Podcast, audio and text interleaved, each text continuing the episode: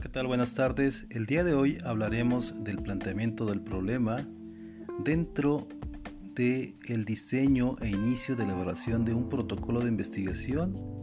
El tema va dirigido a estudiantes del doctorado en ciencia y tecnología. La intención es dar a conocer al estudiante cómo puede iniciar con el protocolo de investigación, cómo va a realizar el planteamiento del problema de estudio de su tesis de doctorado. Sabemos que los elementos del protocolo de investigación son varios. Dentro de ellos está lo que es precisamente el planteamiento del problema, la justificación, la hipótesis, objetivos y metas. Vamos a comenzar entonces con dar instrucciones para que el estudiante pueda realizar su planteamiento del problema.